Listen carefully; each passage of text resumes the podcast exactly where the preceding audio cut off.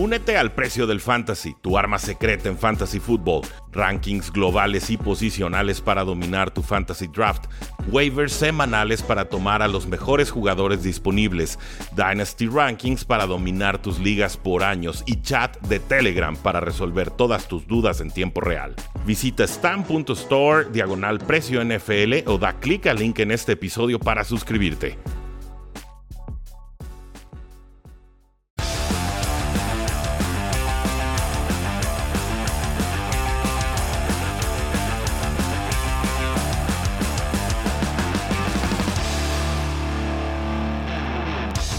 Saludos a todos y bienvenidos a un programa más de Tres y Fuera, donde la NFL no termina y nosotros tampoco. Mi nombre es Rudy Jacinto, me encuentran en Twitter como arroba NFL y el día de ayer lanzamos 3 y fuera Colts, un nuevo espacio para todos los aficionados a los Indianapolis Colts. Ya lo encuentran en Twitter como arroba 3 y fuera Colts, todo de corridito.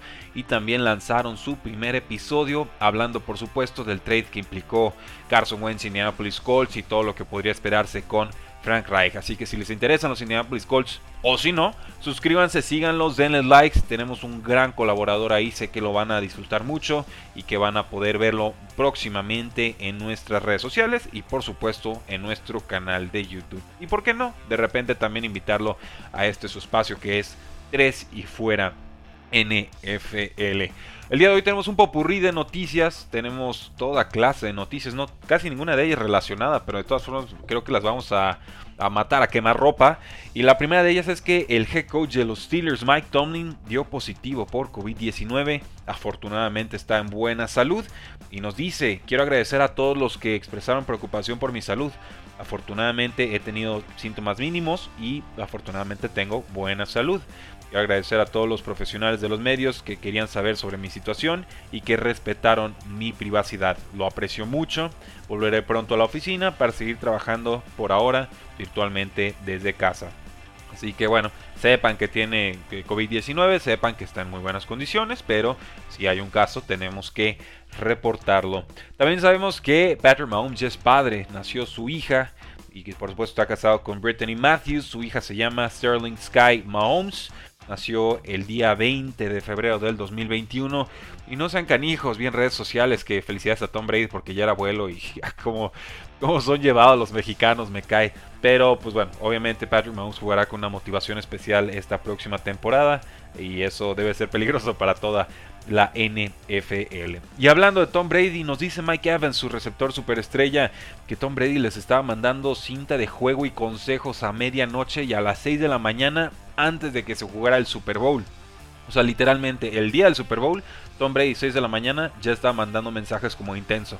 Como intenso muchos clips, mucha cinta de juego, ciertos downs, ciertas distancias, es lo que nos dice Mike Evans que le estaba mandando Tom Brady. Y lo hace todo el tiempo, pero en los playoffs y sobre todo para el Super Bowl lo hizo bastante más. A las 12 de la noche, a las 6 de la mañana, la gente no se ha levantado y Tom Brady nos está diciendo qué cosas no iban a funcionar contra, contra tal jugador. Tienes que jugar así, tienes que correr así. Y esa es la clase de detalle y atención extra que le presta a sus compañeros y por eso Tom Brady es un gran líder. Eh, también se sabe que Tom Brady le estaba mandando mensajitos a todos antes del partido diciendo vamos a ganar, garantizando que iban a ganar el Super Bowl. Así que pues, lo decretó y lo, consiguió. Cam Newton dice que el tiempo que estuvo fuera de los Patriotas por COVID-19 lo retrasaron muchísimo y le complicaron mucho la temporada. Dice, fui de los primeros jugadores que lo contrajo y sucedió todo muy rápido. También dice, cuando regresé, pues no tuve un off-season, la falta de tiempo en el sistema realmente se notó estaba atrasado y pensaba demasiado. La ofensiva siguió avanzando y yo estuve estancado durante dos semanas. Todo era terminología nueva. No solo trataba de aprender un nuevo sistema, sino que trataba de aprender un sistema de 20 años en dos meses. Y, tiene razón, mucho de lo que trataba de aplicar era lo que se había hecho en su momento con Tom Brady. Entonces, pues difícil. Una, situación complicada, por supuesto, para Cameron Newton. No tuvo pues la mejor campaña y definitivamente él dice yo estoy dispuesto a volver a los Patriots de Nueva Inglaterra si me quieren, no quiero estar cambiando de equipo todo el tiempo. Dicho eso, pues tenemos que ver qué opciones de coreback pueden explorar los, los Patriotas en Inglaterra. Surgieron reportes de que ellos escuchan trade y ahí están apuntados, ¿no? Escuchan a gente libre y ahí están apuntados. Corebacks en draft, ahí están apuntados. Y es normal, en realidad no es breaking news. Los Patriotas tienen que explorar eh, todas las vías para poder mejorar su posición de mariscal de campo. El receptor abierto de los Colts, Michael Pittman, jugador de segundo año, eh, no le dará su número 11 a, Carson Wentz. Esto fue noticia el día de ayer. no me gustó cómo se, explicó todo esto. Dije, pues si no se lo vas a dar, por lo menos haz una broma al respecto, ¿no? fue como un no en seco. Bueno, sale Michael Pittman a tratar de explicar cómo se dio esto. Dice, hablé con, Carson Wentz y él me preguntaba, oye, pues qué tan comprometido estás con el 11, ¿hay, opción de conseguirlo o no? Y le dije, es mío, estoy amarrado. Y dice, bueno, ok, ok, bro, no hay problema. De todas formas pensaba cambiar de número. Y pues dice que fue una, conversación muy cordial y que Carson Wentz le pareció alguien muy cool. Obviamente, si el mariscal de campo te está preguntando por tu número, ¿por qué crees que te lo está preguntando, no? O sea, de todas formas, ir a cambiar de número suena. Ah, al cabo yo tampoco quería salir contigo después de que te rechazan, ¿no? En fin, no me gustó mucho cómo se manejó. Ni siquiera fue el número 11 Michael Pittman en su universidad. Él usaba otro número. Yo sé que el 11 no era el que usó en colegial. Pero bueno, se amarra, Carson Wentz se lo respeta. No me parece el mejor inicio de carrera para los dos, ¿no? De, crear química y demás. Digo, ni que Carson Wentz le fuera a lanzar touchdowns a Michael Pittman, ¿no? Ni que fuera el responsable de hacerlo. Pero, en fin, ahí queda como, como anécdota. Y está trascendiendo que las Águilas de Filadelfia están considerando fuertemente tomar a un coreback con el pick número 6 global en este draft 2021. Y no me sorprende, ¿eh? Está bien, yo sé, Jalen Hurts, y se fue Kansas Wentz y demás. Y sí, tienen un mundo de necesidades, pero a como ven las Águilas de Filadelfia, y esto según Albert Breer de Sports Illustrated, pues las Águilas no eligen muy, muy seguido en el top 10. No, en realidad, mm, sin un trade-up, como hicieron por ejemplo con Carson Wentz, eh, Águilas no suele estar en este rango. Entonces, si ven un Cora que les gusta, lo pueden poner a competir con, con Jalen Hurts y a ver quién gana, ¿no? A ver quién es el mejor. Yo soy más de la idea de darle este año a Jalen Hurts, de tratar de construir algo, de invertirle a todas las demás posiciones. Y ya el próximo año veremos si necesitas un coreback o no, pero sí darle esa oportunidad a Jalen Hurts, porque si no, pues puedes repetir el proceso que sucedió el año pasado, ¿no? Tienes a Carson Wentz, le metes a Jalen Hurts, nada funciona, quemas a Hurts, bueno, en este caso a Wentz, metes a Hurts y, y pues el offseason otra vez complicado, ¿no? Aquí me da la impresión que Javi Roseman, el general manager, que para mí ya no debería estar al frente de este equipo, pues quiere comprarse más y más y más tiempo, ¿no? Y cree que metiéndole otro coreback ahí al asunto, si no funciona Jalen Hurts este año, puede decir, ah, pero ya tengo el, plan de sucesión, ¿no? Entonces, pues, ¿en qué momento decimos basta, ¿no? ¿En qué momento decimos comprométete con un coreback? ¿En qué momento decimos ya tuviste muchas oportunidades en dos ocasiones o en muchas ocasiones antes con cuando antes de Chip Kelly, después de Chip Kelly, antes y después de, Doug Peterson, o sea, ¿en, qué momento te hacemos responsable de lo bueno y lo malo que está sucediendo en la franquicia. En fin, ahí lo dejo el apunte. No me sorprendería que las Águilas tomaran un coreback con el pick número 6 global. Y por ahí yo creo que Justin Fields podría ser el jugador que les estuviera cayendo en ese rango. Con Washington están considerando usar un segundo franchise tag con el guardia Pro Bowl Brandon Scherf. Eh, obviamente lo quieren firmar a largo plazo, pero si no lo consiguen, ahora se está especulando que podrían aplicar esa segunda etiqueta de jugador franquicia. Spotrack está calculando el valor de Scherf en 5 años y casi 64 millones de dólares, incluyendo un sueldo anual promedio de 12.7 millones. Esto lo haría el cuarto guardia mejor pagado detrás de Brandon Brooks, de Zach Martin y de Andrew Newell. Nada hasta este momento nos hace pensar que Sheriff está interesado en regresar con Washington, así que la, amenaza del franchise tag sigue presente. Con eh, los Steelers, pues ellos, además de la noticia de, Tomlin, por supuesto, crearon o liberaron 7 millones de dólares en espacio salarial gracias a una reestructura de contrato del liniero Cameron Hayward. Esto de la reestructura de contratos yo siempre lo explico como pegar el tarjetazo. O sea, no tengo tanto espacio en estos momentos, entonces eh, le pego el tarjetazo, me da un poco de flexibilidad en este momento y lo tengo que pagar a futuro. Así generalmente es como funciona una reestructura de contrato, donde te adelantan dinero que ibas a cobrar a futuro y te lo dan de golpe como un signing bonus. Ese signing bonus tú lo puedes diferir contablemente a lo largo de los X números de años que tenga el contrato y entonces te da un poco de flexibilidad, pero por supuesto es gastar dinero futuro para aprovecharlo en el presente. El año pasado los Steelers firmaron a Hayward a un contrato de 4 años y casi 72 millones de dólares. El jugador de 31 años respondió con 54 tacleadas, 4 capturas y 7 tacleadas para pérdida, así como su primera intercepción. Así que pues hay que crear algo de flexibilidad. Steelers es de los equipos que menos espacio salarial tienen en estos momentos. Seguimos a espera de ver qué sucede con Big Ben. Yo el pulso que le tomo a la afición es que ellos están listos ya para que Big Ben eh, salga del equipo. Creo que quedaron muy decepcionados de lo que sucedió el, año pasado.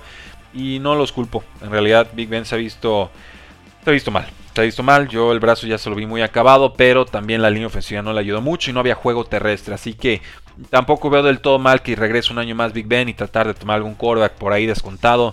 No lo sé, pero sí, sí veo muy desencantada la afición de los acereros de Pittsburgh. Un poquito regresando con las Águilas, cortaron a Alshon Jeffrey después de cuatro temporadas. Va a haber una reestructura total en esa ofensiva. Esto no debería de sorprender. El receptor de 31 años atrapó 12 pases para 219 yardas y 3 touchdowns a lo largo de 3 partidos. Eso sí, en el Super Bowl 52 contra los Patriotas de Nueva Inglaterra tuvo 73 yardas y un touchdown. Y en ese diciembre le dieron una extensión de 4 años y 52 millones de dólares que prontamente lamentaron. Así se la vivió a Filadelfia dando esos contratos por adelantado, eh, tratando de que no se le siguiera subiendo de precio los jugadores que quería retener. Y lo único que lograron fue que su roster se hiciera viejo y que no pudiera volver a producir a ese nivel. El linebacker KJ Wright de los Seattle Seahawks dice que quiere regresar al equipo, pero que no le va a hacer ningún descuento por localía. Dice que hago demasiado en el campo de fútbol como para tomar un descuento, no tiene ningún sentido eh, para mí. Tengo una familia, estoy tratando de, crear eh, éxito a largo plazo con ellos, así que un descuento está fuera de lugar. Eh, acaba de cumplir los 30 años y sigue jugando bastante bien. 86 tacleadas, 11 para pérdida, 2 capturas, 10 pases defendidos y una intercepción. Además un valor de mercado según Spotrack de 7 millones anuales promedio. Así que yo creo que lo veremos cambiando de equipo y Seahawks tiene muchos otros problemas que cubrir, sobre todo en la secundaria. Con los Jacksonville Jaguars no regresará el Tyrant Tyler Eifert. A, mí me gusta, pero las lesiones, ah, como le han complicado la carrera. Eh, llegó a la agencia libre pasada. ¿Cuánto produjo? Pues no mucho. Tuvo unos 36 recepciones, 349 yardas, 2 touchdowns y se lastimó. No debe ser ninguna sorpresa, se, lastimó. Así que lo veremos a Tyler Eifert cambiando de equipo. Me sigue pareciendo una opción atractiva, pero ya con contratos de 2 o 3 millones de dólares, no, no más.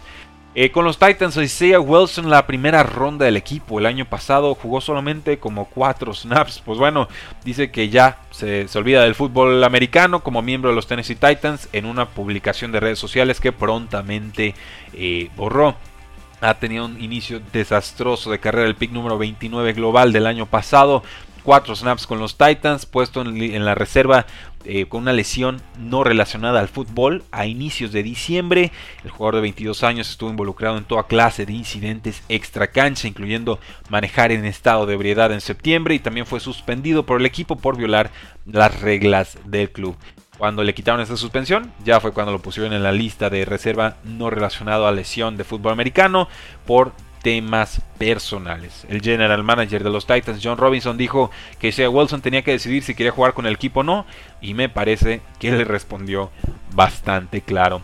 Y cerramos el episodio del día de hoy con Mike Upati, quien se retira de la NFL después de 11 temporadas. Ha tenido muchas lesiones últimamente, pero este guardia All Pro y Pro Bowler, a, mí me gustaba cómo jugaba, sobre todo en protección terrestre, abriendo carriles para, para sus corredores.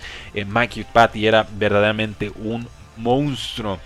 Se retira con 33 años y dice, mi cuerpo ya me está diciendo que es momento de cerrar la puerta. Newpati sufrió lesiones de cuello y de rodilla en 2020, solamente apareció en 10 partidos, ya antes había tenido problemas de cuello en su carrera y dice es una condición crónica de cuello, así que necesito alejarme del juego.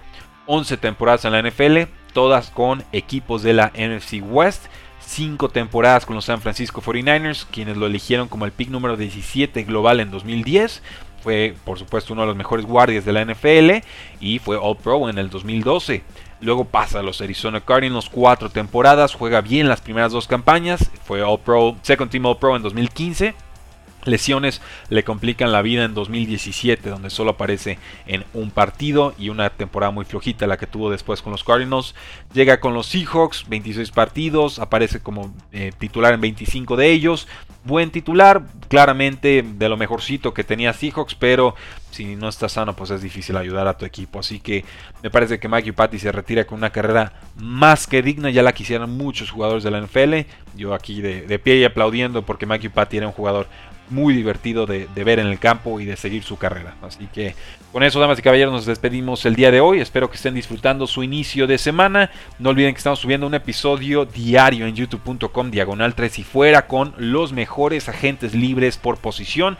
El día de hoy vamos a publicar justamente la posición 10 a 6 de pass rushers porque esta agencia libre tiene eh, jugadores que presionan a los quarterbacks a granel. Mucho talento en muchas posiciones, con formas versátiles y distintas de llegar a los mariscales de campo. No se lo van a querer perder. Ese ranking empieza del 10 al 6 y el día de mañana tendremos las posiciones del 5 al 1. Porque la NFL no termina y nosotros tampoco. Tres y fuera. Hola, soy Rudy Jacinto, creador de Tres y Fuera. Si te gustó el programa de hoy, suscríbete a este y otros podcasts de la familia Tres y Fuera. Tres y Fuera NFL, Tres y Fuera Fútbol, Tres y Fuera de tu equipo favorito y claro, el canal de Tres y Fuera YouTube con videos todos los días. Porque si tu equipo existe, Tres y Fuera lo cubre.